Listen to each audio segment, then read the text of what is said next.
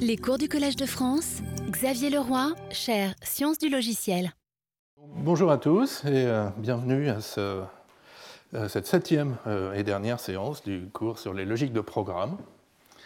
Et donc aujourd'hui, nous allons parler de logique pour les langages fonctionnels et plus généralement pour l'ordre supérieur. Alors la question à laquelle j'aurais aimé répondre, au moins en partie aujourd'hui, c'est quelle logique de programme pour les langages fonctionnels? Car ce sont des langages qui me tiennent à cœur et aussi au cœur d'un certain nombre de participants à ce cours. Euh, je ne suis pas sûr d'arriver à vraiment répondre d'ici à la fin du cours, mais juste on va quand même donner quelques éléments.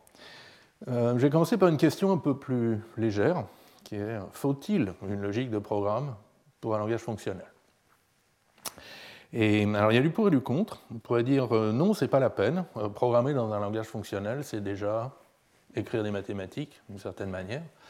Et donc euh, le, programme qu'on a écrit, c'est déjà un élément, un objet de la logique euh, mathématique. On peut raisonner dessus directement, on n'a pas besoin de l'interface, du, truchement d'une logique euh, de programme.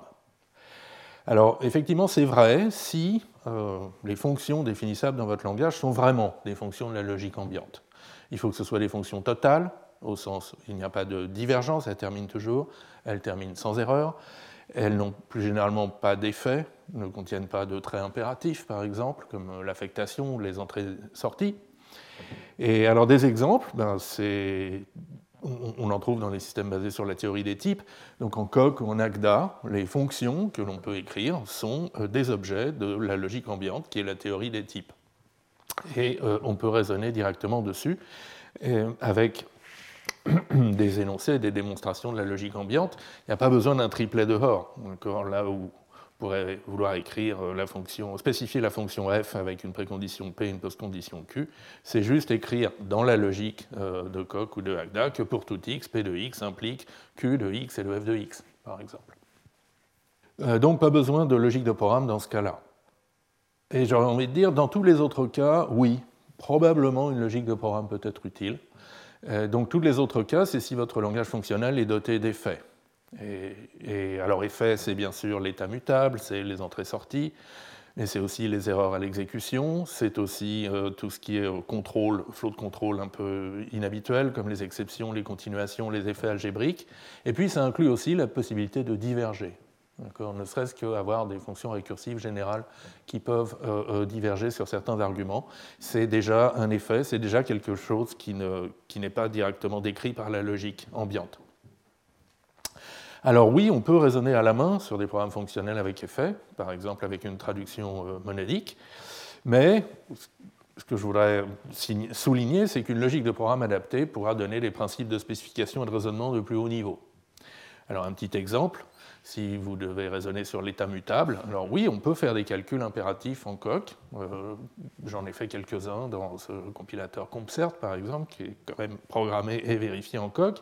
Mais euh, quand j'ai besoin d'un état mutable, par exemple un graphe qu'il faut construire en ajoutant incrémentalement des arcs, euh, bah, on, écrit des fonctions qui sont des transformateurs d'état, donc des fonctions pures, qui prennent l'état avant et qui vous rendent un résultat, une valeur, et un état après.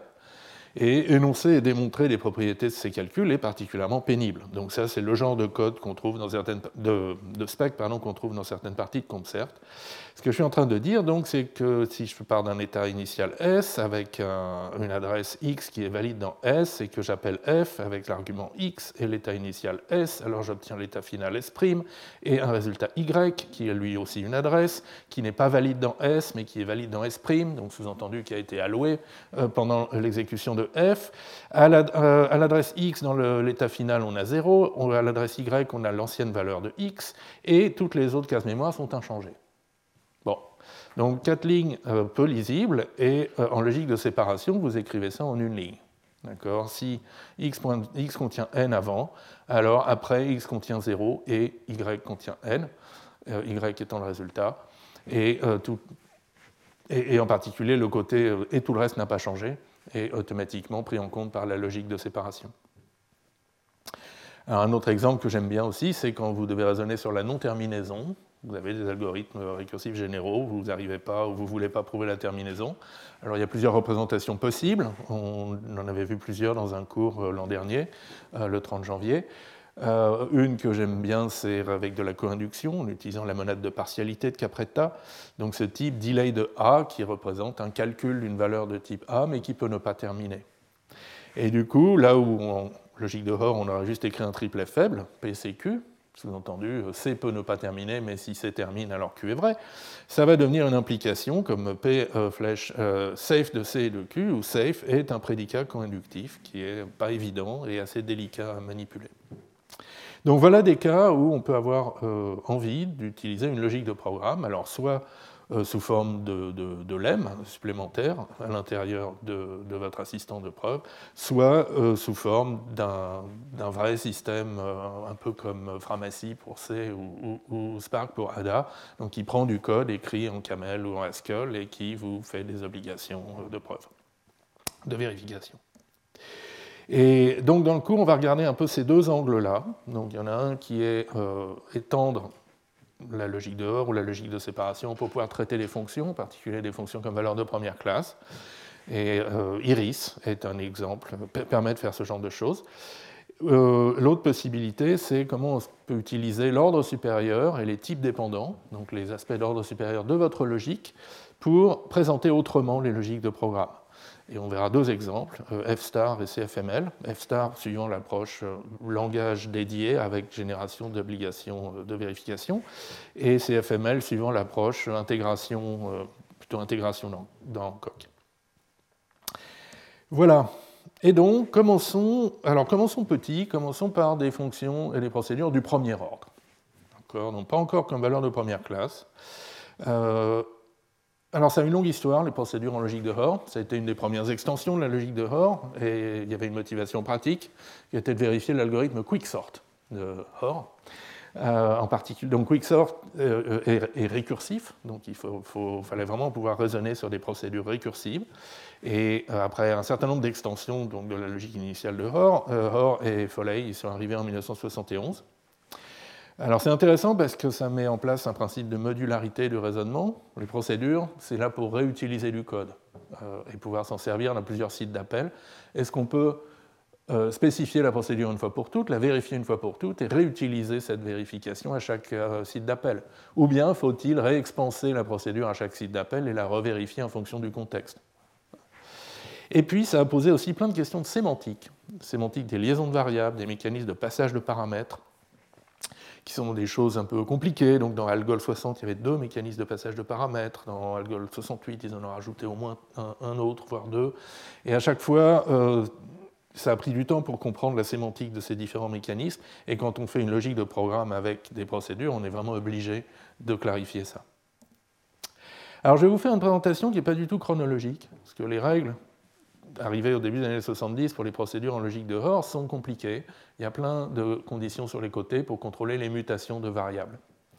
Et donc, on va présenter, en fait, euh, on va plutôt partir de notre langage PTR, où les variables sont immuables et pointent vers éventuellement des, cases mémoire mutables, et euh, prendre la logique de séparation pour PTR, ajouter les fonctions, voir comment ça marche, et ensuite, euh, rapidement, je vous, montrerai comment ça marche pour IMP.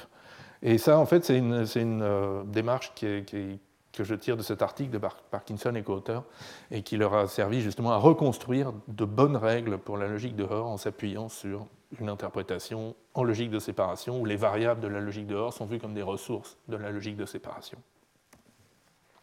Alors, prenons donc notre petit langage PTR et ajoutons des fonctions euh, alors pas comme valeur de première classe, mais on peut donc définir une fonction, let f de x, c'est les paramètres, égale une commande, in euh, une commande c', et puis on peut appeler une fonction en l'appliquant à un certain nombre d'expressions.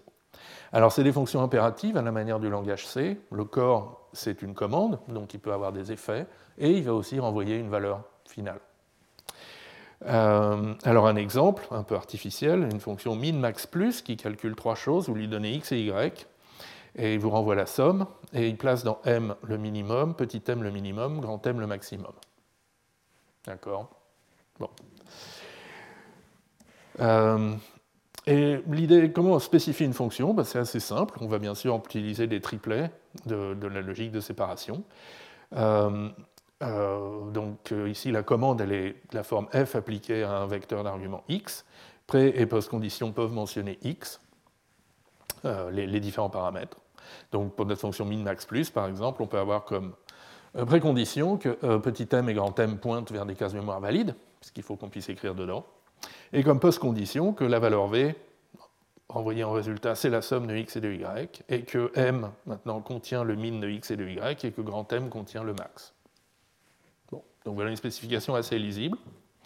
Et en plus, puisqu'on est en logique de séparation, on peut, et même on doit, parler des, euh, variables globales ou des variables non locales ou, qui ne sont pas des paramètres de la fonction, qui vont se trouver modifiées par la fonction. Si j'ai une fonction incre de d qui modifie un compteur global c, en lui ajoutant la valeur d, et puis renvoie l'ancienne valeur de c. La spec va m'obliger à dire qu'à l'entrée, il faut que le compteur C, euh, donc j'ai le droit d'accéder au compteur C, qui contient une certaine valeur alpha, et qu'en sortie, il contiendra alpha plus d. Euh, alors, les règles pour les fonctions, euh, donc on se donne un contexte, gamma, qui est un ensemble de spécifications de fonctions. L'appel de fonction, ben, c'est de vérifier que. Non, c'est. Oui. Euh, donc f appliqué à des arguments A, ben, on instancie la précondition et la postcondition qu'on trouve dans l'environnement, en substituant les paramètres formels x par les arguments effectifs A, enfin leur dénotation. Et ça nous donne donc la précondition de l'appel et la postcondition de l'appel. Et puis pour définir des fonctions, donc c'est là que c'est un peu plus intéressant, alors c'est des fonctions récursives, j'aurais dû marquer la trek, euh, et parce qu'elles sont récursives, ça veut dire qu'il faut vérifier le corps de la fonction, que le corps de la fonction vérifie bien le triplet P, euh, Q euh, annoncé, en supposant, en ayant ajouté l'hypothèse que la fonction f de x vérifie P et Q. donc on suppose qu'on veut montrer pour le montrer, mais, et donc ça c'est la règle de Hoare, que, que lui-même a introduite pour la récursion. Donc en supposant que la, fonction f, ici sans paramètre, euh, satisfait euh, cette spec, alors on montre que le corps de la fonction satisfait la même spec.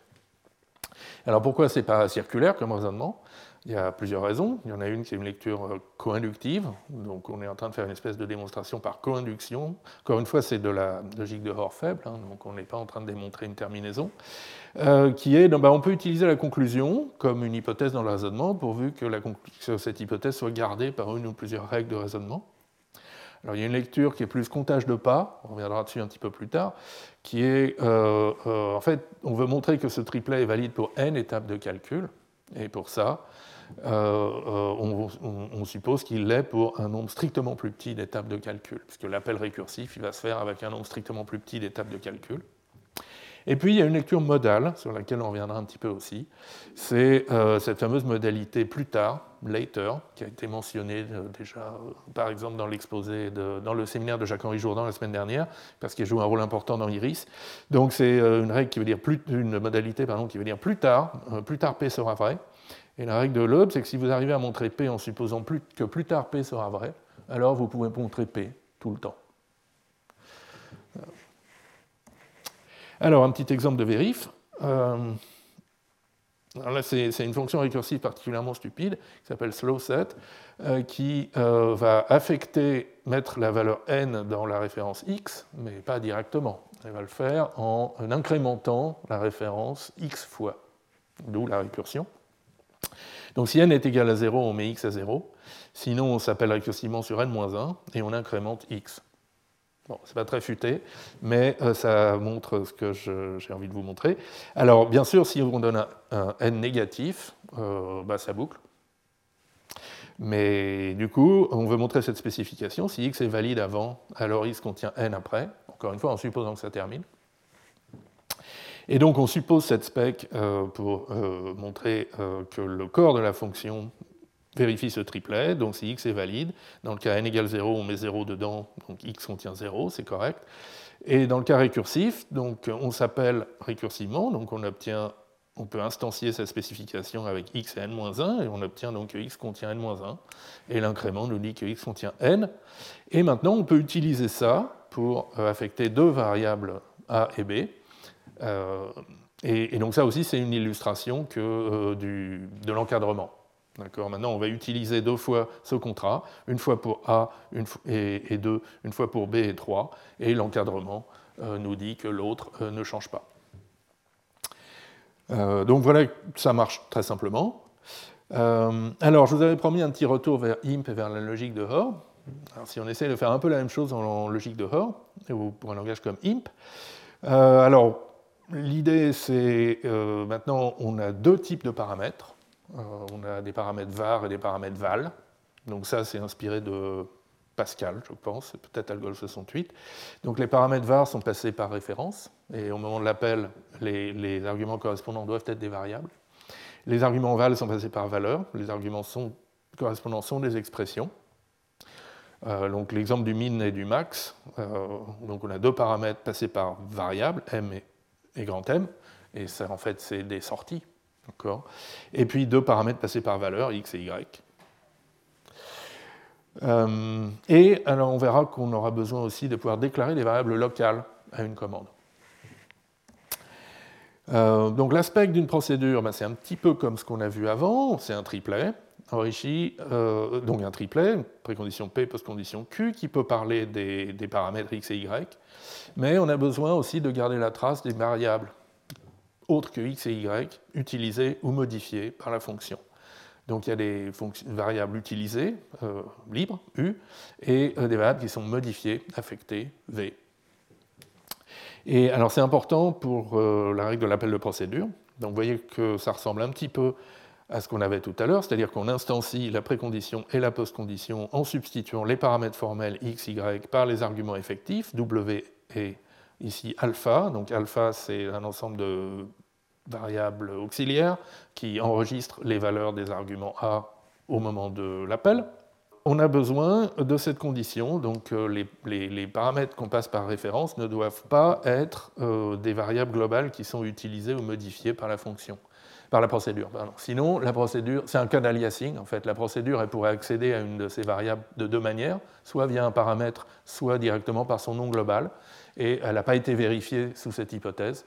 Donc euh, on peut facilement obtenir des résultats faux si, euh, si cette condition sur les sites d'appel n'est pas vraie. Et puis pour définir la procédure, ben, c'est un peu comme avant, sauf que donc il y a toujours cette idée qu'on va vérifier le corps de la fonction C euh, en supposant que la fonction, la procédure a le bon triplet. Euh, alors, il y a quelques petites complications. Premièrement, donc, ben, il faut calculer les ensembles de variables U utilisées et V modifiées dans C, ce qui n'est pas trivial parce que dans C, il peut y avoir à nouveau des appels de fonctions. Donc, euh, il faut aussi prendre en compte les contrats des fonctions qui sont appelées dans C pour faire ce calcul. Ensuite, euh, vu que le corps C, il a le droit de modifier les variables Y, donc ici, on fait une copie des variables Y dans des variables locales Z qui sont euh, inutilisés jusqu'ici. Euh, et, voilà. Bon, donc on y arrive, mais vous voyez que c'est un peu plus compliqué. Et puis, il faut aussi donner une sémantique, une règle de raisonnement pour les variables locales. Et c'est intéressant parce que là aussi, il y a eu quelques petits tâtonnements dans l'histoire de la logique de Hoare. Donc la règle correcte, c'est la suivante. Si vous avez local x in c, vous voulez montrer ce, triplet, eh bien, euh, l'idée, c'est de remplacer x par une variable y qui est fraîche, comme on dit en franglais, c'est-à-dire qui n'apparaît pas dans C, mais qui n'est pas non plus mentionnée ni dans P ni dans Q. D'accord. Euh, et ça, c'est la règle correcte, qui correspond à une sémantique de portée statique de la liaison x. Et il y a une autre règle tentante, mais finalement fausse, enfin fausse, qui correspond à la portée dynamique, une liaison avec portée dynamique qui consiste à dire, bon, ben on va vérifier C en oubliant tout ce qu'on savait sur X. C'est-à-dire que euh, dans les pré- et post-conditions, on remplace X par une variable fraîche. En revanche, on ne touche pas euh, à, la variable qui est dans C. Donc vous voyez, au lieu de substituer dans C, on substitue dans les assertions. Et ça, ça enfin, c'est faux, oui et non. Disons que ça correspond à une sémantique de portée dynamique et non pas une sémantique de portée statique. Voilà. Bien, et donc après cet échauffement, pour le premier ordre, on va passer, euh, à l'ordre supérieur. Donc est-ce qu'on peut avoir des fonctions comme des valeurs de première classe dans une logique de séparation? Euh, Donc là, on reprend notre langage PTR, et cette fois-ci, euh, on enrichit le langage des expressions en disant ben, on peut mettre des abstractions de fonctions. Alors on pourra mettre lambda x.c. Encore une fois, c'est les fonctions impératives, hein, donc le, corps est une commande. On pourra mettre lambda x.c. En fait, on va mettre une forme un peu plus générale qui permet la récursion.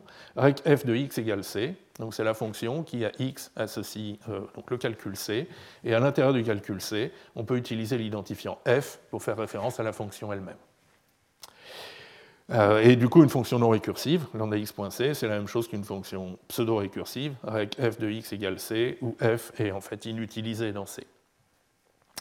Voilà, donc on peut abstraire des fonctions, et puis dans les commandes, on peut donc appliquer euh, une fonction, donc une expression à euh, un argument, une expression.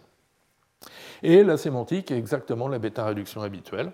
D'accord Si vous avez rec fx égale c, une abstraction appliquée à une expression a, alors vous réduisez en le corps de l'abstraction, où le paramètre formel devient la dénotation de l'argument, et le f, le nom récursif pour la fonction, devient la fonction elle-même, avec f de x égale c. Donc jusqu'ici, rien de très surprenant. Euh, là où il se passe quelque chose, c'est euh, que maintenant, bah, pour, permettre la spécification de, ces fonctions comme valeur de première classe, on fait rentrer les triplets dehors dans les assertions ou les préconditions.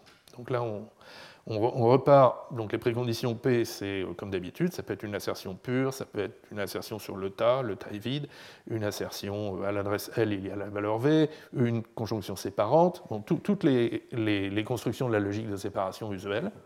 Mais ça peut aussi être un triplet dehors, P, c'est Q, où Q, c'est une post-condition, donc une fonction des valeurs dans les assertions. Euh, euh, alors, les assertions triplets euh, sont duplicables. En fait, elles ont une empreinte mémoire qui est vide. D'accord Et donc, euh, on, peut en prendre la conjonction avec eux-mêmes, elles-mêmes. Et du coup, ben, on s'en sert pour. on s'en sert dans ces trois règles. Donc, oui, l'idée, c'est que du coup, on va pouvoir mettre en particulier dans la précondition d'une commande le fait qu'une une certaine fonction a un certain contrat. D'accord et, euh, et, vu que c'est une assertion pure, euh, on peut en fait sortir cette assertion et donc montrer une implication. Et euh, maintenant, comment est-ce qu'on introduit, comment est-ce qu'on fait apparaître ce genre d'assertion? C'est avec la règle pour l'abstraction récursive ou pour l'abstraction non récursive. on va faire l'abstraction non récursive, c'est déjà plus facile. Donc, pour spécifier une fonction, lambda x.c, on, regarde toutes ces applications possibles à une valeur V. Et euh, donc on essaie de lui donner une précondition, une post-condition qui vont mentionner V.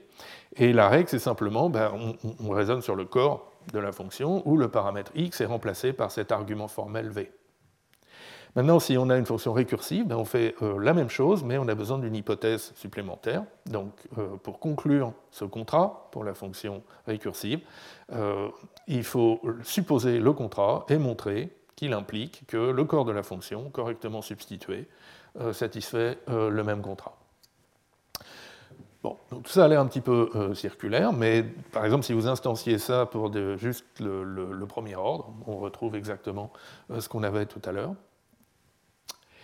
Et ça permet aussi de spécifier et de vérifier des fonctions d'ordre supérieur. Alors je vais en prendre une très simple, la fonction app, qui prend une fonction f et l'applique à la valeur 0.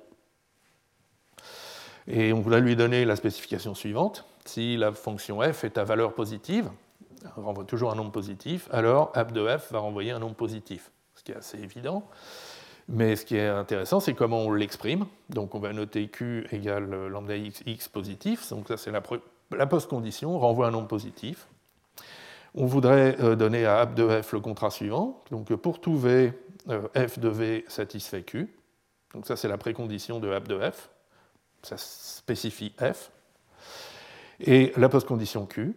Et maintenant, pour démontrer ça, euh, ben, c'est très simple. D'abord, on, fait, euh, on fait sortir cette précondition, euh, pardon, cette assertion pure de la précondition. Et ensuite, on, on, va montrer donc emp de f q, et, ça, on déroule la définition de app de f. Ça revient à montrer que emp f de 0 q et qui est évident par instanciation de cette hypothèse. Vous remplacez V par 0 et c'est bon. Donc voilà, donc finalement ce n'est pas très compliqué. Euh, un exemple plus intéressant, c'est comment ça peut aider à représenter des objets avec état local. Alors objet au sens des langages à objets, comme par exemple Java. Donc ici, je vous montre un petit code Java qui définit une classe des compteurs. Donc un compteur, ça encapsule un entier qui est local à la classe. Euh, il y a un constructeur qui vous renvoie un compteur initialisé à 0. Il y a une méthode cure qui vous renvoie la valeur courante du compteur et une méthode incre qui augmente de 1 la valeur courante du compteur.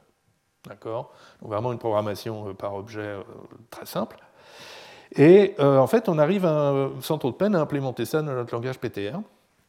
Alors bon, comme c'est un langage de bas niveau, on souffre un petit peu quand même, mais on commence donc par définir une fonction qui alloue une paire euh, et, la remplit avec x dans le premier champ, y dans le deuxième champ.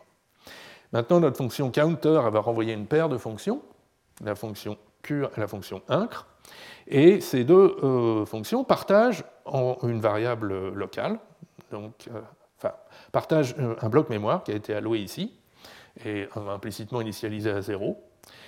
Euh, donc val, qui est un bloc mémoire initialisé à 0 initialement, la première fonction de la paire renvoie la valeur courante de val, la deuxième fonction incrémente val de 1.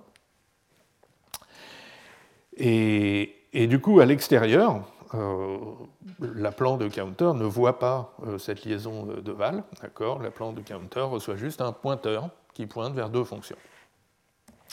Alors comment on va spécifier ça? euh, c'est un peu à deux, étapes. Bien sûr, il faut un prédicat de représentation pour décrire qu'est-ce qu'il y a en mémoire à tout instant. Donc le prédicat, on va l'écrire counter pn et le lire comme à l'adresse p, il y a un compteur dont la valeur courante est n. Alors dans cette implémentation concrète, on va définir ce prédicat comme ceci. Donc il existe deux, fonctions, valeurs de fonction curé incre et une adresse val tel que à l'adresse P, il y a la fonction cure, à l'adresse P plus 1, il y a la fonction incre, donc la P est une paire de fonctions. C'est délicieusement bas niveau, la logique de séparation. Il y, a, un plaisir à lire ces formules euh, à voix haute.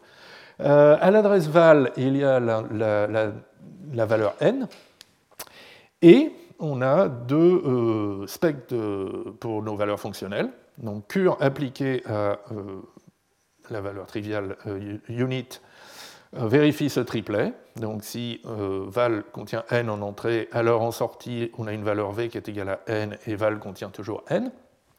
Et puis le triplet pour incre qui nous dit que si val contient n en entrée, alors val contient n plus 1 euh, en sortie. Et il y a une valeur de retour qui est ignorée. voilà, donc ce prédicat, il, expose quand même encore pas mal de choses sur l'implémentation de l'objet. Mais maintenant, on peut montrer euh, ces trois euh, triplets maintenant. Donc euh, la fonction counter, quand vous l'appelez, vous renvoie un pointeur P vers un compteur initialisé à 0. Que si vous accédez à la, première, à la case mémoire P, donc qui est une fonction et que vous l'appliquez, alors vous passez de l'état counter Pn et que vous avez counter Pn, alors en sortie vous avez une valeur qui est n et counter Pn. Et si vous appliquez la deuxième fonction de la paire, celle qui a l'adresse p plus 1, euh, et que vous avez counter pn initialement, vous avez counter pn plus 1 en sortie. Et maintenant, vous pouvez abstraire sur counter lui-même. Dire, bah, il existe un prédicat counter qui satisfait euh, ça.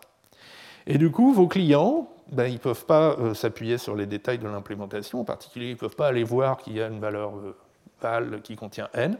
Ils sont obligés d'utiliser euh, uniquement ces trois euh, points d'entrée. Et du coup, vous pouvez aussi changer l'implémentation plus tard. Par exemple, vous pouvez avoir une implémentation où l'état interne, c'est pas n, c'est moins n, ou n plus 1, ou euh, toute autre représentation d'un entier. D'accord? Et les appelants ne vont pas voir la différence si vous avez masqué par un quantificateur existentiel ce prédicat de représentation counter. Donc voilà, donc ça c'est des raisonnements qu'on fait d'ordinaire à base de type abstrait et euh, qu'on peut faire aussi très très bien euh, avec des prédicats de, représentation en logique de séparation. Bien. Alors, euh, je reviens un peu sur cette règle de la récursion, donc la règle de Hoare et puis la manière dont on l'a écrite. dont on l'a écrite. là aussi, j'ai mal transcrit la règle. Euh, donc, mais où essentiellement on suppose euh, la conclusion pour euh, montrer que le corps de la fonction vérifie bien le triplet. Et donc comment est-ce qu'on démontre la correction sémantique d'une règle comme ça? Donc d'ordinaire, on s'intéresse aux réductions de la commande. Donc rec, l'abstraction appliquée à la valeur qui se réduit en le corps de la fonction correctement instanciée. Et, euh, pardon, correctement substituée. Et du coup, bah, pour, pouvoir appliquer cette hypothèse, on a besoin de montrer ça, qui est le, résultat désiré. Donc d'une certaine manière, la démonstration est en train de tourner en rond.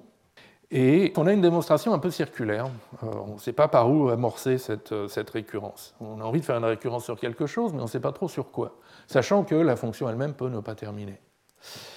Et euh, alors, une idée, donc, c'est de s'appuyer sur le comptage de pas. donc, rappelez-vous la définition du triplet de Hoare sémantique.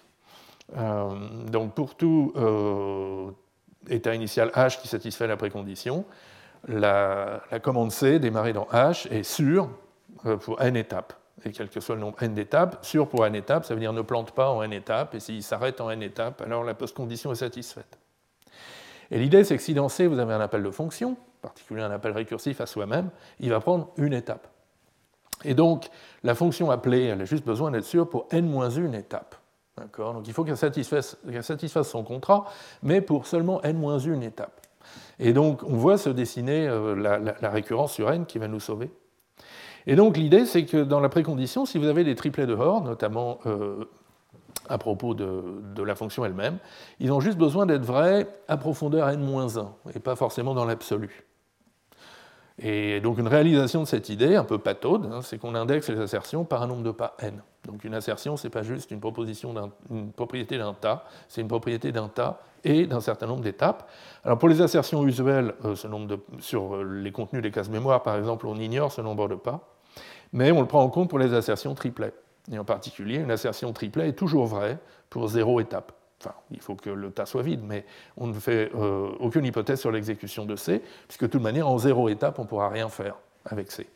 En revanche, et, donc, ce triplet est vrai pour n plus une case si euh, l'exécution de C est sûre pour n plus une étape, en supposant la précondition vraie pour n étapes. Et du coup, ben, on peut mettre ça dans notre triplet sémantique et avoir un critère euh, qui nous aide à monter la récurrence. Donc ça marche, comme d'habitude avec le comptage de pas, mais c'est euh, un peu pénible, toute cette comptabilité des pas. Et donc la manière plus élégante de, procéder, comme je l'ai mentionné très brillamment tout à l'heure, la manière que suit Iris, c'est de se placer dans une logique modale donc avec cette modalité euh, plus tard, later, donc, qui permet justement de démontrer des choses par récurrence de euh, donc en supposant P est vrai plus tard, si en supposant P vrai plus tard, vous pouvez montrer P, alors P est vrai. Mais il y a d'autres utilisations de cette modalité. Par exemple, elle permet de définir des prédicats récursifs, où euh, récursivement on utilise pas P, mais plus tard P. Donc euh, le fait que P est vrai, mais seulement euh, dans un monde futur. Et, ça, donc, ça permet de définir des prédicats récursifs, même si on a des occurrences négatives du prédicat dans sa propre définition. Et ça, c'est un cas, euh, pardon, des occurrences négatives de later du prédicat dans sa propre définition, alors que les méthodes, ça, en fait un prédicat qui n'est pas inductif ou qui n'est pas co-inductif et qui, donc, normalement, on ne sait pas définir. Et euh, bah, ce que fait Iris très élégamment, c'est euh, d'utiliser ça pour définir le fameux prédicat safe, safe CHQ. Si c'est dans H termine, c'est sur un état satisfaisant Q. Il n'y a pas besoin de comptage de pas, il suffit de dire. Euh, donc les, mondes futurs, ici, ils s'obtiennent en faisant une étape de réduction. Et donc il suffit de dire, ben, si C dans H se réduit dans C dans H', il faut que plus tard, C dans H' soit sûr. Pas tout de suite, parce qu'on a consommé une étape de temps avec notre réduction, mais plus tard. Et donc cette définition de safe et du triplet sémantique euh, valide assez trivialement la règle pour les fonctions récursives, et la démonstration est une simple récurrence de Loeb. Euh, voilà, donc euh, la, logique modale nous a sauvé la vie ici.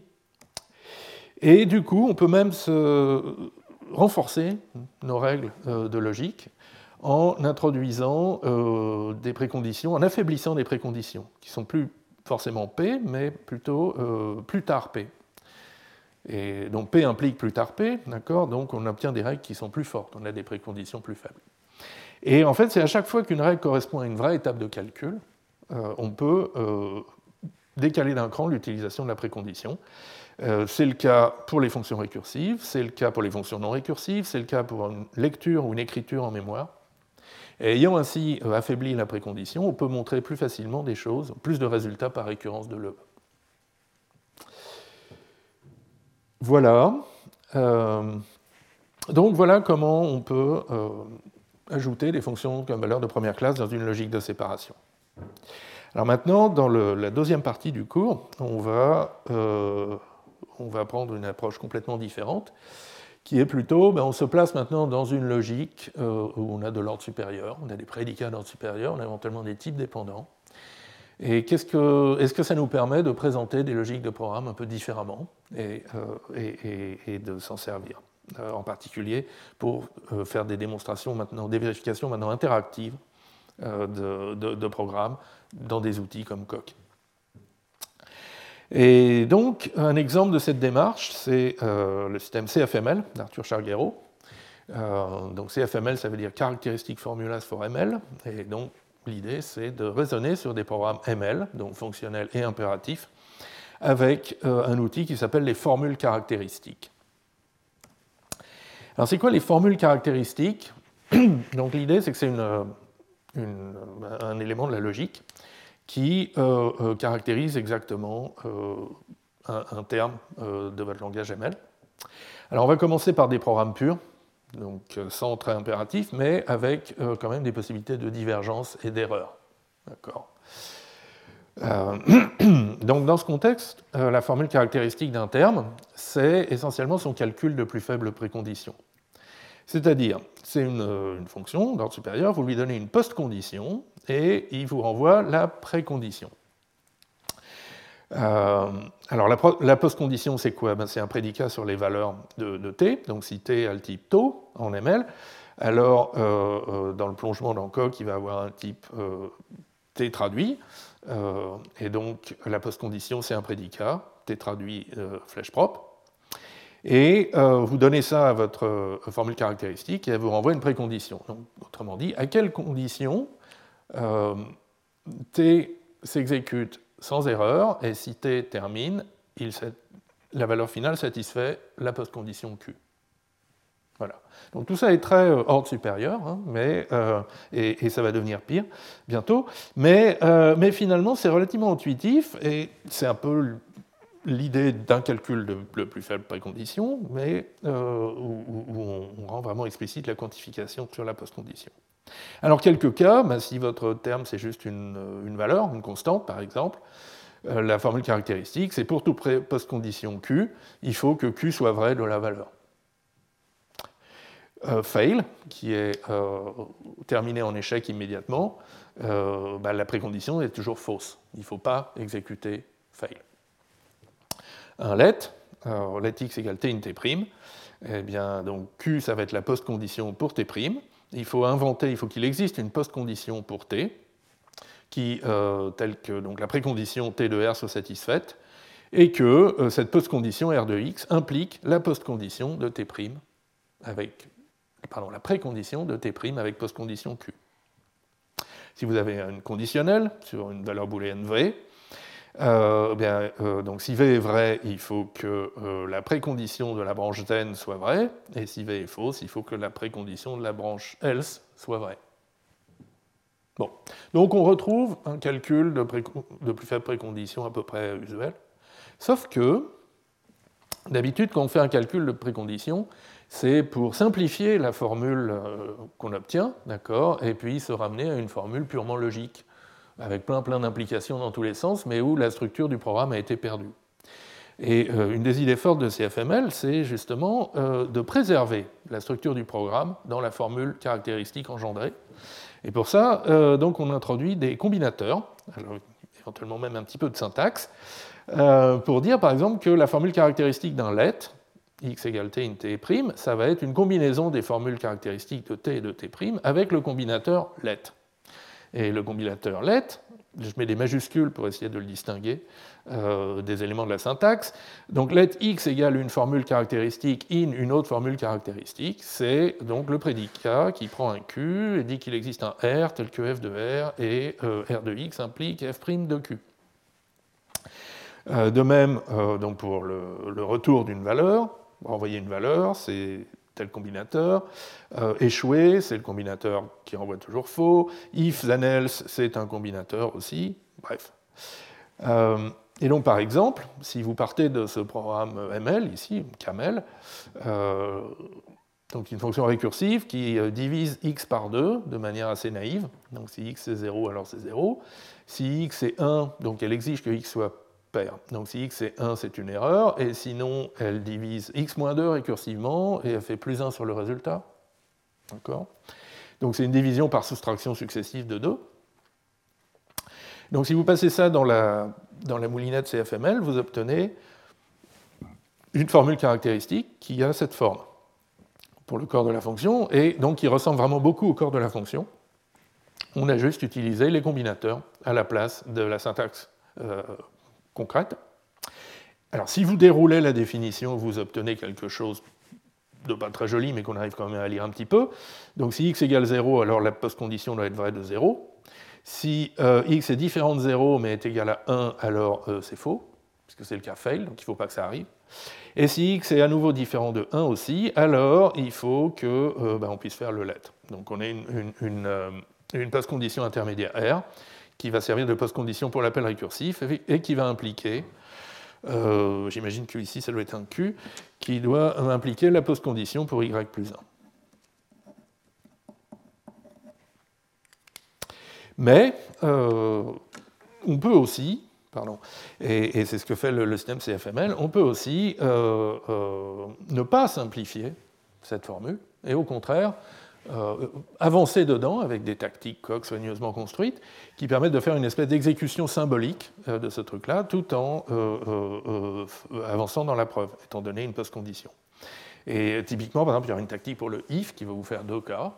Il y aura une tactique pour le let qui va vous demander la post-condition intermédiaire, ou qui va vous permettre de fournir la post-condition intermédiaire, ou essayer de l'inférer, et ainsi de suite.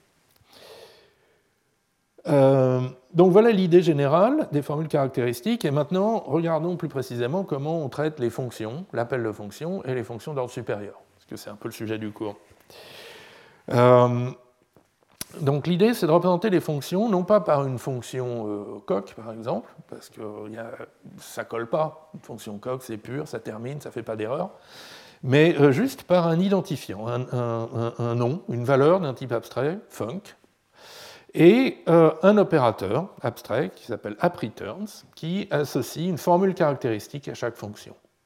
Donc appReturns, pour de, type A et B, vous lui donnez un, nom de fonction et il vous renvoie la formule caractéristique. Euh, très exactement. Et, pardon, et pour, chaque argument x, il vous renvoie euh, une formule caractéristique, c'est-à-dire, étant donné une post-condition, il vous renvoie la précondition. Donc appReturns FVQ, c'est la précondition de l'application f de v avec postcondition q. C'est ce qui doit être vrai pour que l'application de f à v ne fasse pas d'erreur et termine dans un et si elle termine, termine dans un état satisfaisant q. Et, donc euh, dès que vous avez une définition de fonction, par exemple une définition globale, la avec f de x égale t, ou locale, ça va introduire une nouvelle constante f de type func dans votre environnement, et euh, un axiome ou une hypothèse qui dit que euh, bah, si le corps de la fonction t, euh, donc, si la, précondition de t avec condition q est vraie, alors appreturns fxq est vrai. Donc, a priori, le seul moyen de montrer que appreturns fxq est vrai, initialement, pardon, le seul moyen de montrer que appreturns fxq est vrai, c'est de montrer que bah, c'est vrai de l'implémentation concrète. Euh, c'est vrai du corps de la fonction. Et remarquez que bah, si vous avez mis ça comme hypothèse, euh, vous pouvez l'utiliser dans la démonstration, d'accord Donc ce qui permet euh, de traiter aussi la récursion. maintenant, on peut donner d'autres, des spécifications de la fonction sous forme de tri essentiellement de triplet dehors, ça devient d'autres lemmes sur app returns f. Donc, d'autres moyens de conclure que app returns est vrai, sans retourner voir la définition de, f. Euh, et donc c'est simplement, voilà, donc pour tout x, si cette précondition p est vraie de x, alors app returns f, est vrai. Et dans l'exemple précédent, la, fonction de division par deux euh, par soustraction successive, euh, voilà deux spécifications plausibles. Donc il y en a une qui dit pour tout n positif, si vous donnez deux fois n à f, alors vous obtenez comme et si f termine, alors vous obtenez euh, la valeur n en résultat. L'autre, équivalente, mais bon, juste pour montrer qu'on peut donner plusieurs styles de spec, c'est que si n est, pour tout n positif est pair, alors app returns f appliqué à n, s'il termine, vous donne une valeur v égale à n sur 2. Et, euh, et donc maintenant, on peut démontrer euh, ces, specs en, retournant euh, en revenant sur la définition concrète de la fonction half. Et, ça marche aussi bien pour des fonctions d'ordre supérieur. Donc si vous avez un paramètre f qui est une fonction, vous allez le spécifier par des hypothèses sur app returns de f.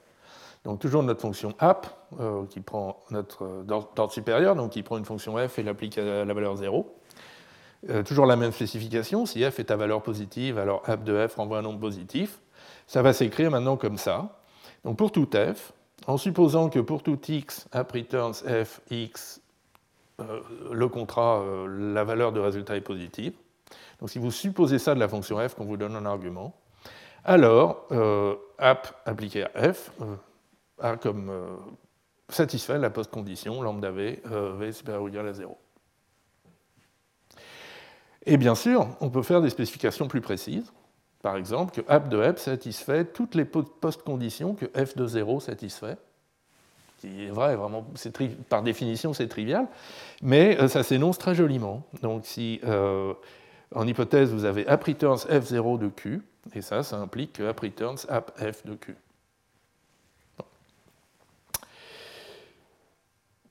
Euh, voilà, donc ça c'était une rapide présentation des formules caractéristiques pour les programmes euh, purs. Maintenant, le système CFML euh, traite également les programmes impératifs à la ML, donc avec des références vers des cases mémoire mutables. Et du coup, il fait ça avec une logique de séparation pour, les assertions. donc les préconditions sont, des, des prédicats sur l'état mémoire heap, et les post-conditions des prédicats sur la valeur de retour et l'état mémoire final. Et là, euh, alors sans doute parce que les calculs de, post, de, plus faibles préconditions en logique de séparation sont un peu lourds. Vous vous souvenez peut-être du cinquième cours, on en avait parlé un petit peu. Euh, donc Arthur Charguero, il a choisi euh, comme formule caractéristique non pas une fonction qui, étant donné la post-condition, vous donne la précondition, mais une relation entre précondition et post-condition. Donc là, on a vraiment abstrait encore un cran de plus. Notre formule caractéristique, c'est un prédicat à deux euh, arguments, le premier étant une précondition et le second une post-condition. Et il est vrai, donc si seulement si, euh, essentiellement, le triplet dehors correspondant est vrai. Mais euh, du coup, on peut à nouveau le exprimer, définir la formule caractéristique d'un terme euh, de manière compositionnelle, avec des, combinateurs qui combinent les formules caractéristiques des sous-termes, et euh, étendre euh, l'approche que j'ai esquissée précédemment. voilà, donc c'était un aperçu un peu rapide de ce que fait le système CFML. je vous encourage, si ça vous intéresse, à aller le, le voir. Donc, c'est du logiciel disponible sur le web avec pas mal de documentation aussi. Et maintenant, je voudrais passer à euh, l'approche F-star, euh, qui utilise des types dépendants et des monades, pardon, qui utilise des types dépendants et de la programmation monadique avec des monades qui permettent en même temps de vérifier et de spécifier en même temps que de programmer. Donc si vous avez des types euh, dépendants dans votre langage fonctionnel, comme en AGDA, comme en COG, comme en F-star lui-même, donc vous pouvez écrire des types qui vont combiner à la fois des types de valeurs, des, choses qu'on calcule, et puis des, des, propositions logiques, des choses que l'on démontre. Par exemple, le type pour tout x de type A, P de x flèche B, où P c'est un prédicat, euh, c'est le type des fonctions qui prennent un x de type A et une preuve que x satisfait P, et vous renvoient une valeur de type B. Et pour appliquer une fonction comme ça, il va falloir fournir un terme de preuve euh, qui, montre que P de x est vrai. Euh, de même, vous avez des, types sigma, donc qui sont des paires d'une valeur d'un certain type B et d'une preuve qu'un prédicat Q est vrai euh, de cette valeur Y. Donc ça, ça permet par exemple de représenter des sous-ensembles. Euh, le sous-ensemble de Z euh, composé des entiers premiers, par exemple, ou des choses comme ça. Et alors avec ça, on peut écrire des types horriblement précis pour des fonctions. par exemple, là, je vous ai montré la fonction racine carrée, donc qui, pour tout n, à condition que n soit supérieur ou égal à 0, vous renvoie un R qui satisfait euh, cette proposition. R est positif ou nul, et euh, n est encadré par R carré et R plus 1 au carré. Bon. Et du coup, bah, ça commence à ressembler, euh, à ressembler un peu à un triplet dehors. D'accord? Donc ici, on a la précondition, et là, on a la post-condition.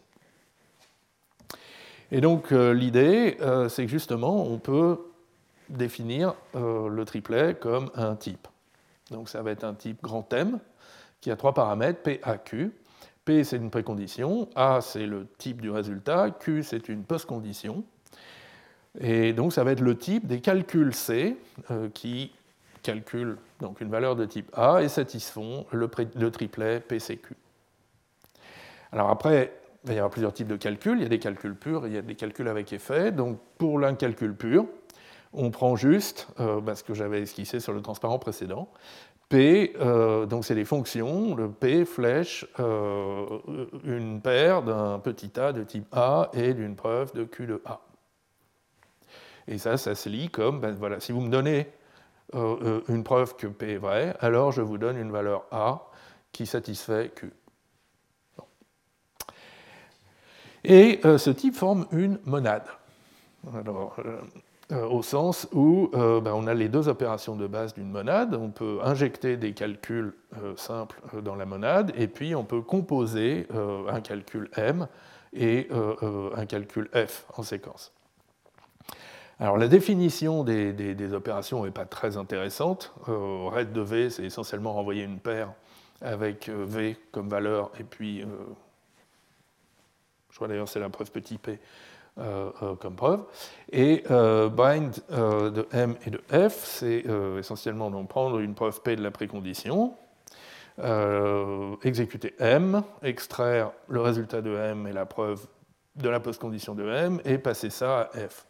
Bon, donc c'est pas, pas une monade très intéressante, c'est plus ou moins une monade d'état d'ailleurs, mais c'est les types de ces opérations qui sont intéressants. Donc le type de RET, alors un des types qu'on peut donner. Euh, c'est euh, celui-ci, même si ce n'est pas euh, tout à fait celui que je voulais. donc si la précondition P est vraie, alors on envoie une valeur V, une valeur qui est égale à A, pardon, et la précondition est toujours vraie.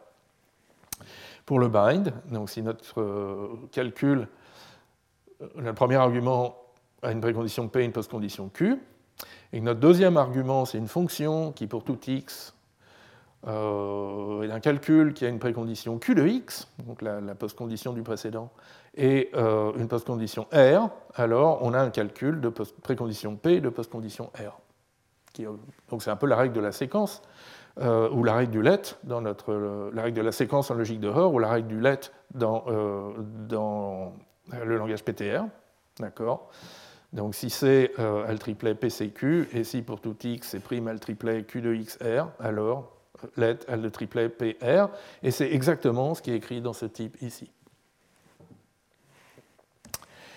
Euh, alors maintenant, on peut construire d'autres monades, et en particulier donc celle qui s'appelle la monade de Hoare dans les écrits de, de Nanevsky et ses co-auteurs. Donc c'est euh, une monade euh, pour l'état mutable. Donc la monade d'état euh, usuel, c'est donc un calcul d'impératif qui renvoie une valeur de type A. C'est une fonction qui prend l'état mémoire state avant et qui vous renvoie la valeur A et l'état mémoire après. D'accord? Et donc la monade de Hoare correspondante, euh, donc maintenant la précondition, c'est une assertion sur les états. La postcondition, c'est une assertion sur la valeur et sur l'état final. Et, euh, donc un calcul de type A euh, avec précondition P, postcondition Q, c'est une fonction qui prend l'état mémoire initial, une preuve qu'il satisfait la précondition P, et qui vous renvoie une paire d'une valeur et d'un état mémoire final, les deux satisfaisant la postcondition Q. D'accord? Et ce qui est assez joli, c'est que ret et bind ont, euh, les euh, mêmes types que ce qu'on a vu avant, en particulier euh, la, composition bind, et ben, tout simplement parce que ce sont les règles dans la logique dehors de, du, skip, enfin de, de, renvoyer une valeur pure, ou de composer de calcul. Et puis, comme on est dans une monade d'état, on peut aussi donner des types pour les opérations sur l'état mutable. Et les types, euh, alors j'aime bien les exprimer avec des prédicats de logique de séparation, parce que c'est quand même plus clair. Et euh, bah, les types, ils correspondent exactement aux grandes règles de la logique de séparation. Donc grandes au sens où euh, il faut une précondition et une postcondition qui parlent de l'ensemble du tas. Euh, mais par exemple, pour get, si la précondition c'est ben, mon, mon, tas à l'adresse L, il y a l'adresse V, il y a la valeur V et puis d'autres choses R, alors je vais renvoyer un résultat, une valeur résultat qui est égale à V, et j'aurai toujours à l'adresse L la valeur V et grand R. L'affectation de la valeur V à l'adresse L, c'est euh, précondition, l'adresse L est valide et autre chose. Postcondition, l'adresse L contient V et la même chose. Euh, donc même chose pour l'allocation et la libération. Et alors on peut aller un cran plus loin, on peut euh, retrouver les petites règles et gagner au passage la règle d'encadrement en quantifiant sur tous les encadrements. Maintenant on a une autre monade de Hoare, STSEP, qui est comme la précédente, sauf qu'on quantifie, euh, donc on encadre systématiquement la précondition et la postcondition par n'importe quelle condition cadre R, du coup, la règle d'encadrement, de raisonnement d'encadrement, ça se présente comme une fonction de retypage. Encadré par R, ben, vous écrivez dans le programme frame de R, vous l'appliquez à un calcul de précondition P et de postcondition Q, et vous obtenez un calcul de précondition P et R et de postcondition Q et R.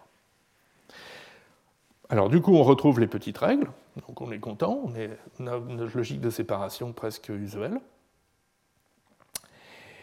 Euh, alors autre chose qu'on peut faire aussi, et, juste pour mémoire, mais, c'est ce que Nalewski et ses co-auteurs font dans leur euh, implémentation Why Not euh, de ce système, c'est en fait ils utilisent une logique de Hoare qui est relationnelle. Donc la post-condition parle à la fois de l'état initial et de l'état final. Alors la raison, c'est d'éviter euh, des variables auxiliaires dans certaines règles. Par exemple, ici, on a une variable auxiliaire V qui décrit la, valeur de, la case mémoire et qui n'est euh, plus nécessaire. En revanche, euh, ça donne des types diablement compliqués pour le bind, notamment, la composition séquentielle. Donc je le mentionne juste si vous allez voir les articles correspondants et, vous, vous, verrez qu'il y a ces deux styles, monade de Hoare simple et monade de Hoare relationnelle. Alors un petit bilan, et puis on va finalement passer à l'approche F-star. Euh, donc on est vraiment dans une logique de type dépendant. Donc c'est une approche où on programme et on vérifie en même temps. Si vous avez programmé un peu en Agda, par exemple, c'est tout à fait euh, l'approche standard dans ce langage. Mais en plus, on peut utiliser des effets, à condition donc de placer la, programmation dans un style monadique, et euh, on vérifie dans un style de logique de Hoare ou de logique de séparation. Donc, d'un côté, ça a l'air intéressant, de l'autre, c'est un peu difficile l'emploi. Euh, donc, je mentionnais Why Not, ce plongement dans le dans Coq. Euh, c'est difficile l'emploi parce qu'il bah, y a peu d'inférences, des assertions intermédiaires. Donc, pendant qu'on programme, il faut aussi annoter avec beaucoup, beaucoup d'assertions intermédiaires. Et puis, pendant qu'on programme, il faut insérer des fonctions de retypage qui matérialisent les règles purement logiques. Donc on a vu par exemple la règle pour le, retypage pour l'encadrement. Ça veut dire que quand vous programmez, il faut aussi avoir en tête à quel moment vous allez appliquer la, règle d'encadrement pour la vérification. Et euh, même chose pour les règles de conséquence. Par exemple, ici, c'est la règle de conséquence sur la précondition, euh, donc qui vous permet de transformer un calcul euh, avec précondition P en un calcul en précondition P', à condition de donner une preuve que P' implique P, mais il faut aussi insérer ça explicitement. Donc, ce que fait F-star, c'est en gros utiliser des types dépendants pour programmer et vérifier en présence des faits. Donc, en gros, la même chose, mais avec euh, plusieurs différences qui font que c'est plus simple et que ça fonctionne mieux.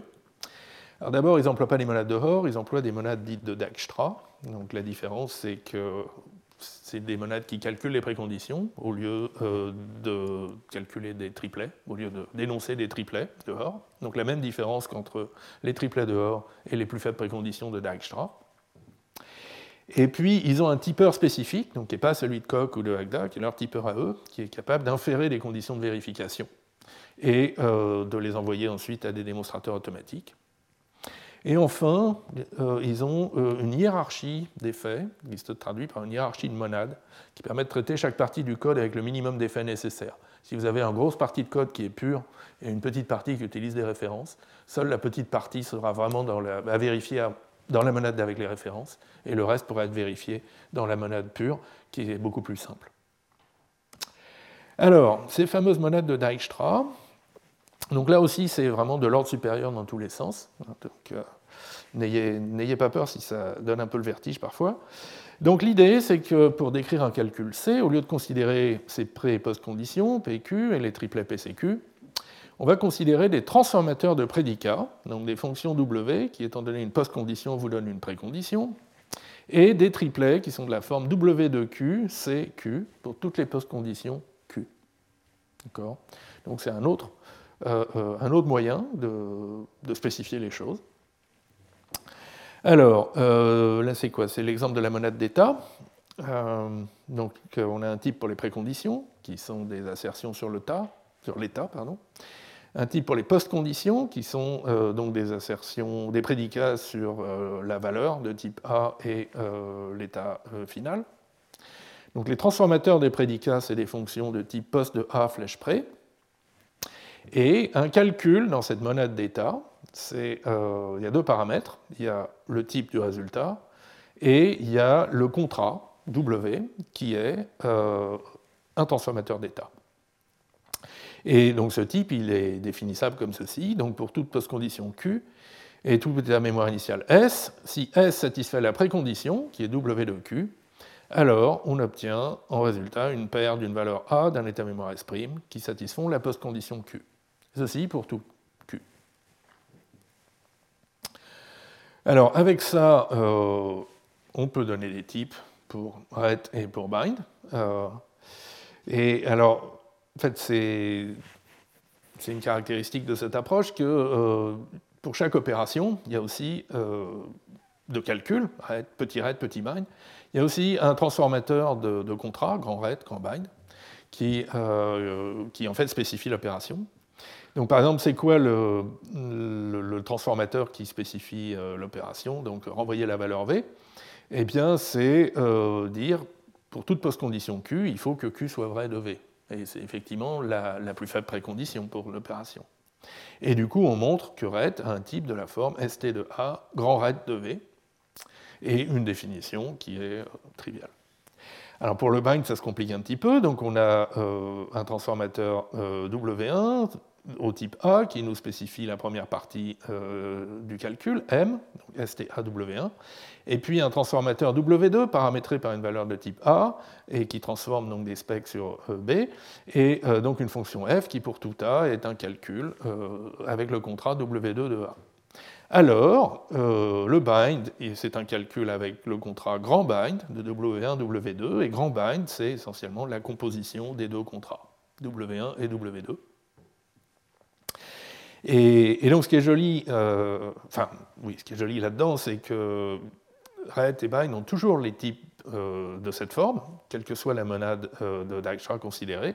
Ce qui change pour chaque monade, bien sûr, c'est l'aspect, les, les, transformateurs de prédicats, grand ret et grand bind. Et alors l'autre remarque qui, fait, qui, donne un peu le vertige aussi, c'est que grand ret et grand bind eux-mêmes forment une monade. Donc les, euh, les, spécifications sous forme de transformateurs euh, se combinent euh, comme une monade. Donc ici, c'est essentiellement la monade de continuation. Et ben maintenant, si on veut donner des, specs et définir les opérations sur la mémoire, ben ça suit le même patron. Donc pour chaque opération, on donne une spec, grand get, grand set, grand alloc, grand free, sous forme de transformateur de Euh, et, maintenant, on, énonce ou on, montre, on donne une implémentation de get, de set, de alloc et de free qui vérifie ce, contrat. Alors, dans, dans, F star, il y a certains effets comme euh, euh, l'effet state, état mutable, qui en fait sont simplement axiomatisés, parce que F star après extrait vers des langages comme euh, F euh, sharp ou Camel qui ont ces effets primitifs, donc on n'a pas besoin de les exprimer euh, sous une forme monadique usuelle. Donc voilà, donc certains effets en F-star sont juste axiomatisés parce que ce sont les effets du, langage euh, d'exécution à la fin, mais on peut aussi définir euh, ses propres effets par ses propres monades et les, du coup les, non plus les axiomatiser, mais les vérifier. Alors, il y a d'autres monades hein, qu'on peut utiliser. par exemple, je vous montre la monade pour les exceptions. Euh, juste pour vous faire remarquer que ce qui change, c'est les post-conditions. Les post-conditions maintenant portent sur les deux types de résultats possibles pour un calcul de type A, donc soit une valeur de type A, soit une exception non rattrapée. Donc du coup, les post-conditions changent, et euh, du coup, la monade EXN, elle a pour type, euh, donc si la précondition W de Q est vraie, alors vous obtenez un résultat R qui est de type A plus EXN qui satisfait Q.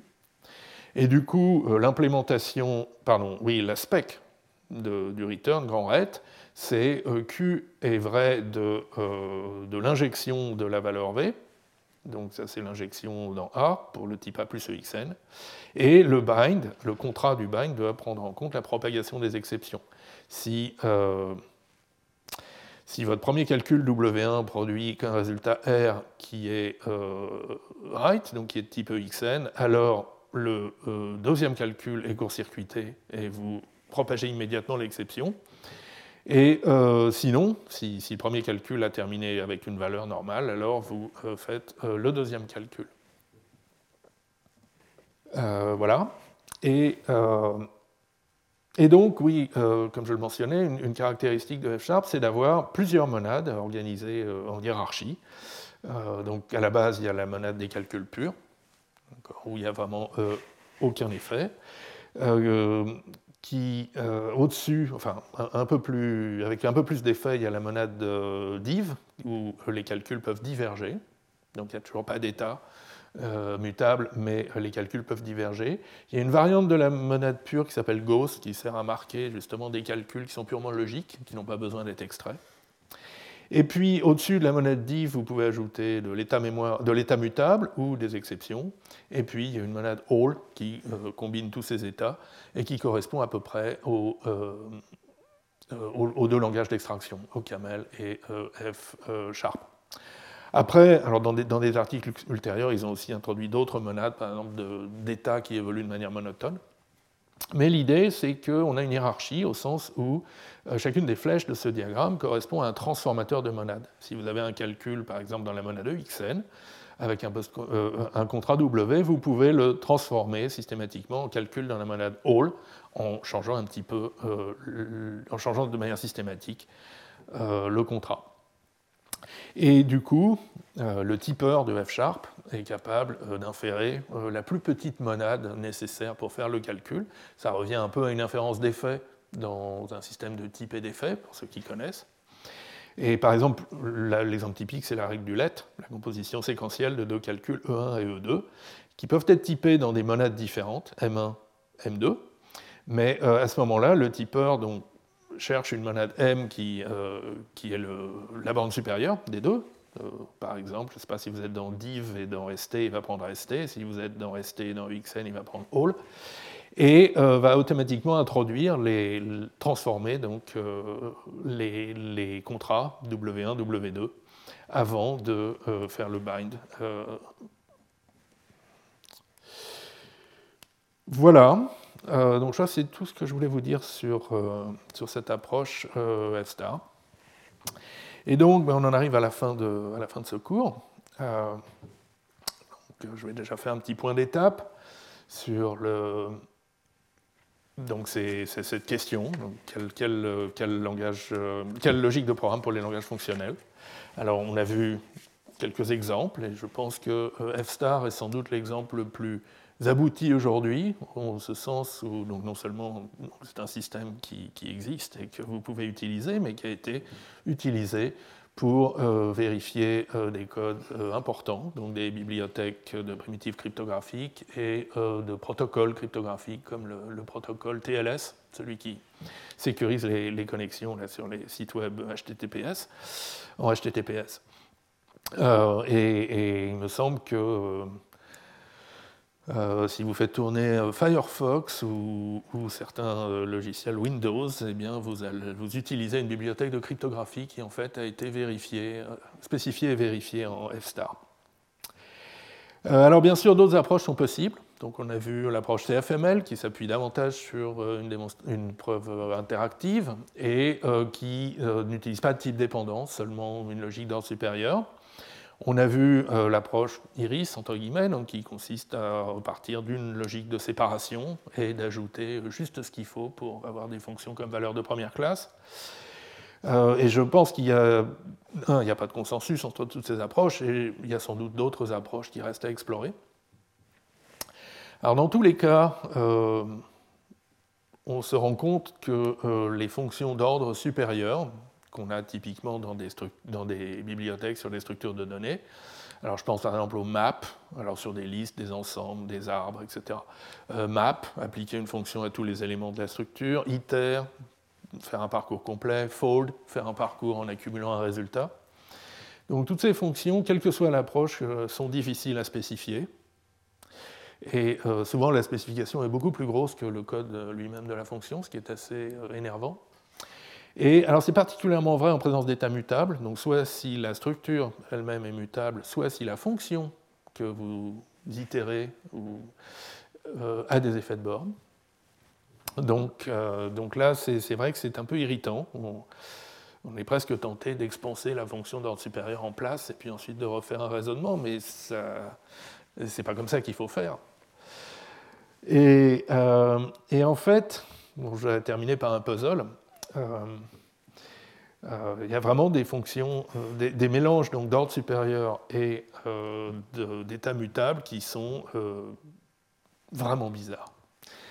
donc ça, c'est un des exemples embarrassants, awkward examples, qu'on trouve dans la littérature, notamment dans les articles de Pitts. donc c'est une fonction qui a un état interne, une référence initialisée à zéro, et donc, euh, c'est une fonctionnelle, pardon, donc elle prend une fonction f, elle, énonce le fait que R est pair, incrémente R, appelle f, incrémente R. Alors on peut se dire, c'est vrai que ici, là, pendant l'appel de f, l'invariant est cassé, R est impair, mais comme R est, local à cette fonction, euh, elle est visible de personne, donc l'appel de f ne va pas pouvoir ni modifier R, ni euh, observer sa valeur. Sauf que, ben, si vous appliquez awkward à elle-même, donc si cet appel de f ici, c'est en fait un appel à awkward, eh bien, euh, ben, vous observez une valeur de R qui est impair, et donc l'assertion est fausse. Donc voilà, donc là on a un exemple de problème de réentrance, ça s'appelle. Euh, et, c'est très très difficile de donner des spécifications euh, qui, prennent ça en compte. Euh, donc, quelques pointeurs. si vous voulez en savoir plus, donc, sur le langage F-Star, tout, tout, est disponible, implémentation, documentation, articles de recherche sur ce site. Et même chose pour le système CFML. Donc le traitement des fonctions comme valeur de première classe en logique de séparation est très bien expliqué donc, dans ces notes de cours de Birkedal et Bisjack, euh, chapitre 4, 5, 6, en particulier l'exemple de l'objet euh, compteur que j'ai repris. Et puis, euh, ben, ça nous amène à la fin de, ce cours, à la fin de cette séance sur les logiques de programme. Alors, je n'ai pas vraiment préparé de conclusion, parce que ce serait un peu présomptueux de toute manière. C'est un sujet qui est aussi vieux que l'informatique lui-même. On l'a vu apparaître en 1949 dans cette note mythique de Turing, et qui continue à évoluer en même temps que les langages de programmation, et, euh, les techniques de vérification et ce qu'on sait de manière générale sur le logiciel. Mais bon, donc juste quand même pour, faire un petit point, un petit bilan. Euh, euh, donc on, part de quelques idées fortes, même vraiment très très fortes. L'idée de mettre des assertions logiques dans les programmes pour mieux les comprendre, l'idée de les vérifier de manière déductive. Ça, ça apparaît dès les travaux de Turing et puis chez Floyd ensuite. L'idée que tout ça doit être compris comme une logique, donc l'idée de Hort, comme une logique, mais pas une logique dont les objets sont les programmes. Euh, l'idée qui arrive au début des années 2000 qu'il euh, faut savoir raisonner non seulement sur des valeurs, mais aussi sur des ressources et sur la séparation entre ces ressources. Donc ça, c'est la grande idée de Reynolds et de O'Hearn dans les, langages, dans les logiques de séparation. Et puis ces quelques idées ben, sont merveilleusement développées dans de très nombreuses directions. Alors, on en a vu quelques-unes. Par exemple, il y a deux semaines, on parlait de crédit de temps et d'analyse de complexité. Euh, la semaine dernière, on parlait de mémoire faible, faiblement cohérente, et euh, aujourd'hui, on parle de fonctions d'ordre supérieur. Et donc, on est vraiment dans. Ça part un peu dans tous les sens, mais il y a quand même une unité derrière tout ça, qui sont justement les logiques de programme. Euh, ce qui est frappant aussi, c'est à quel point donc, les logiques de programme sont, sont, utiles, sont efficaces pour maîtriser la programmation de bas niveau. Euh, en particulier les logiques de séparation qui arrivent à parler de pointeurs, d'arithmétique de pointeurs, de désallocation explicite, de parallélisme à mémoire partagée, de mémoire faiblement cohérente, des low-level atomics de, de, C, C++ 2011. Donc des choses qui sont horriblement bas niveau et horriblement euh, euh, difficiles à maîtriser et que euh, ces logiques de programme arrivent à euh, présenter de manière beaucoup plus abstraite. Euh, une fois qu'on a un prédicat de représentation en logique de séparation, que la liste soit implémentée avec un double chaînage ou, des pointeurs avec des XOR dedans, on a oublié, on manipule des listes. et d'un autre côté, on peut dire aussi que c'est peut-être moins efficace si votre langage est de plus haut niveau on l'a vu, par exemple, le, traitement des fonctions comme valeur de première classe n'a rien de particulièrement élégant ou léger. Euh, donc voilà. Euh, euh, qu'est-ce qu'on a vu également? On a vu qu'il y avait des outils de qualité qui implémentent tout ça et le mettent en pratique. donc on l'a vu dans les séminaires, là j'ai mentionné quelques-uns aussi pour les langages fonctionnels. Et, et, qui ont quand même quelques, des utilisations pour vérifier quelques logiciels critiques. Bon, pas encore énormément. Euh, voilà, donc, euh, alors bien sûr, c'était qu'un aperçu hein, du, domaine, mais, euh, mais en tout cas, ça m'a fait vraiment plaisir de, présenter cela et, justement de vous montrer quelques-uns de ces très beaux résultats, parce que c'est un domaine qui est vraiment plein de belles idées et de beaux résultats, ça, ça pétille d'intelligence, et voilà, et ça m'a fait plaisir donc de partager ça avec vous. Donc je vous remercie d'avoir suivi jusqu'au bout. Retrouvez tous les contenus du Collège de France sur www.colège-2-france.fr.